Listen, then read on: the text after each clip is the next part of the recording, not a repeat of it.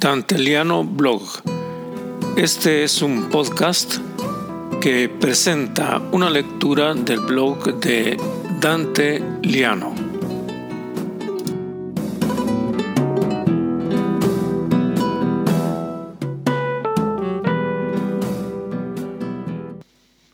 Soy Dante Liano y les presento el blog Las largas horas de la noche.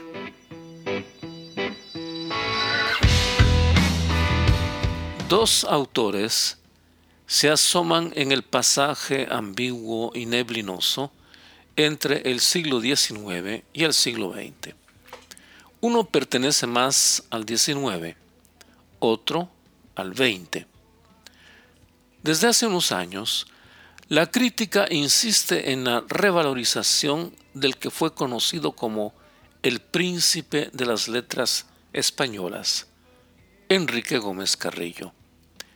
En su época, la prosa de Gómez Carrillo era considerada un magisterio de escritores y su fama se irradiaba desde París o desde los diferentes países a donde viajó incansable. Gómez Carrillo inició su carrera con una maniobra astuta, atacar a José Milla, el más conocido novelista centroamericano, conservador feroz y hábil oportunista. La polémica le valió la fama y el presidente de la República le concedió una canonjía, ser cónsul de Guatemala en París con la advertencia de que tuviera cuidado porque en la ciudad de Luz había muchas cocottes. Gómez Carrillo no tenía necesidad de tal advertencia. Era un tomber de femme, caballero a la moda, hombre de mundo, si los hay. No se sabe qué es más conocido de su vida, si las prestigiosas amantes o los duelos al amanecer en el Bois de Boulogne. Amigo de Rubén Darío, tuvo como secretario del consulado a don Antonio Machado, quien a su vez tenía parientes en Guatemala. Escribió 85 volúmenes, no todos localizables, lo que explica la escasez de especialistas en su obra. Lo que importa en él no es la cantidad, sino la calidad de su prosa. Brillante, imaginativo, original, leer sus crónicas es sumergirse en una experiencia de fresco idioma español.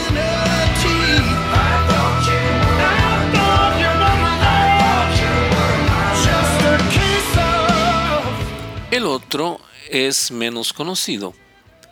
Como ocurría en el 800, los escritores provenían de los sectores más acomodados de la sociedad.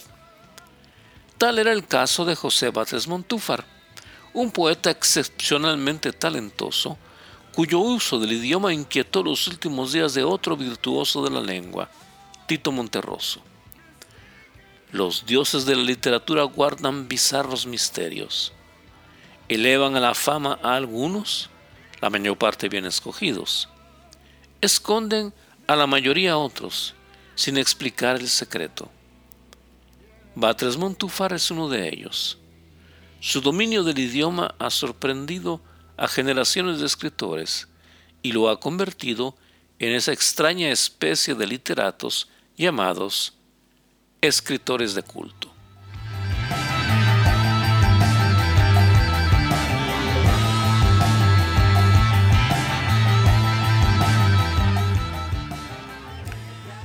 Aquellos que, en palabras de Darío, auscultan el corazón de la noche, o dicho en prosaico, los insomnes, se reconocen en el poema Yo pienso en ti, que pareciera una alabanza a la obsesión amorosa, pero que en realidad se refiere a la tortura de no poder dormir.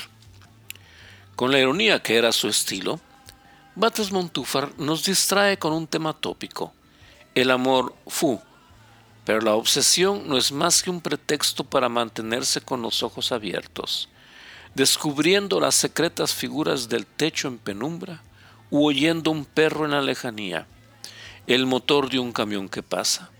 De noche los camiones se despiertan. el silbato de un tren increíble y lejano. No creo que lo inolvidable del poema sea su primera estrofa, que recrea un lugar común del romanticismo. La idea fija de la amada que no nos abandona ni siquiera cuando podríamos descansar. Como diría Lope, quien lo probó lo sabe.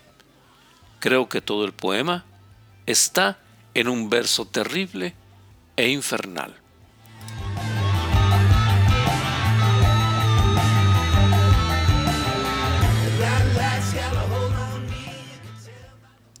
Sin lucha, sin afán y sin lamento, sin agitarme en ciego frenesí, sin proferir un solo, un leve acento, las largas horas de la noche cuento y pienso en ti. Hay una preparación inicial para lo que se va a decir. Con admirable estructura retórica, declara la desfallecida rendición del que ha luchado toda la noche contra el helado enemigo y se da cuenta de que no hay nada que hacer.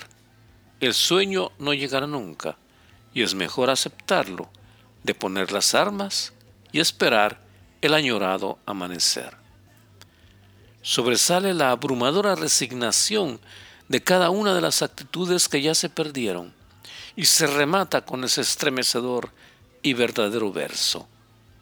Las largas horas de la noche cuento, en donde pareciera sentir el ensanchamiento de las desesperadas vocales, interminables como los minutos que no pasan, insondables como la victoria del insomnio. En contradicción con el áulico Darío, que proclama la poética auscultación nocturna, el realista Batres Montúfar acepta lo único que puede hacer, contar las horas, abrumado y lúcido, despierto, sin la gracia de la pequeña muerte que nos es concedida cada noche.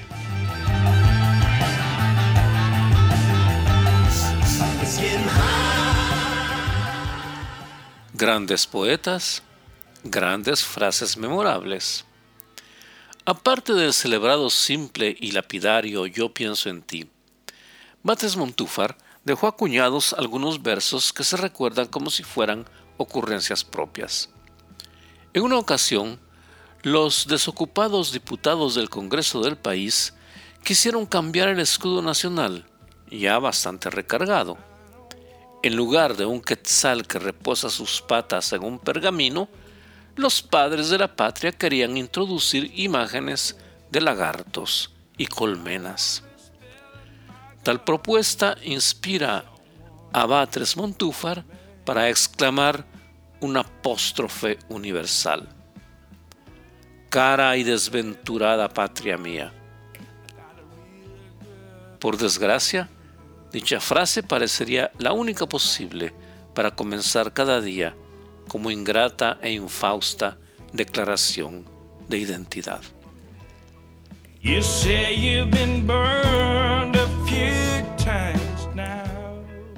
Otra frase pertenece a una experiencia íntima, la pérdida de su hermano en la construcción del canal de Nicaragua, pronto superado por la empresa del de Panamá. Al conocer el fallecimiento de su hermano, Batres escribe una oda al río San Juan, en donde algunos versos también son memorables. Allá en Nicaragua se extiende un desierto, su historia ninguna, su límite el mar. Sin embargo, lo que hace pasar a José Batres Montúfar a la historia literaria son las tradiciones de Guatemala poemas narrativos y satíricos basados en las obras de Jean Baptista Casti. El sentido del humor hace pasar en segundo grado lo que es su mayor mérito, el virtuosismo literario. La lectura discurre sin tropiezos, con facilidad, con armonía, con gracia, y ese espejo deformado no deja ver la mano ligera de Batres Montúfar, su dominio completo de la métrica castellana, su genial oído musical cuando maneja el español. ¿Sucederá alguna vez que el poeta será reconocido por lo que vale? No lo sabemos, porque la literatura es caprichosa y como los antiguos dioses elige y descarta, no por mérito, sino por azar, por despecho, por casualidad.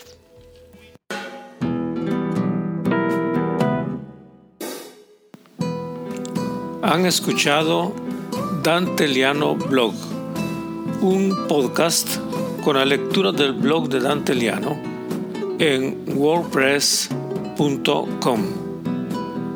con la asesoría técnica de Jean-Claude Fondet.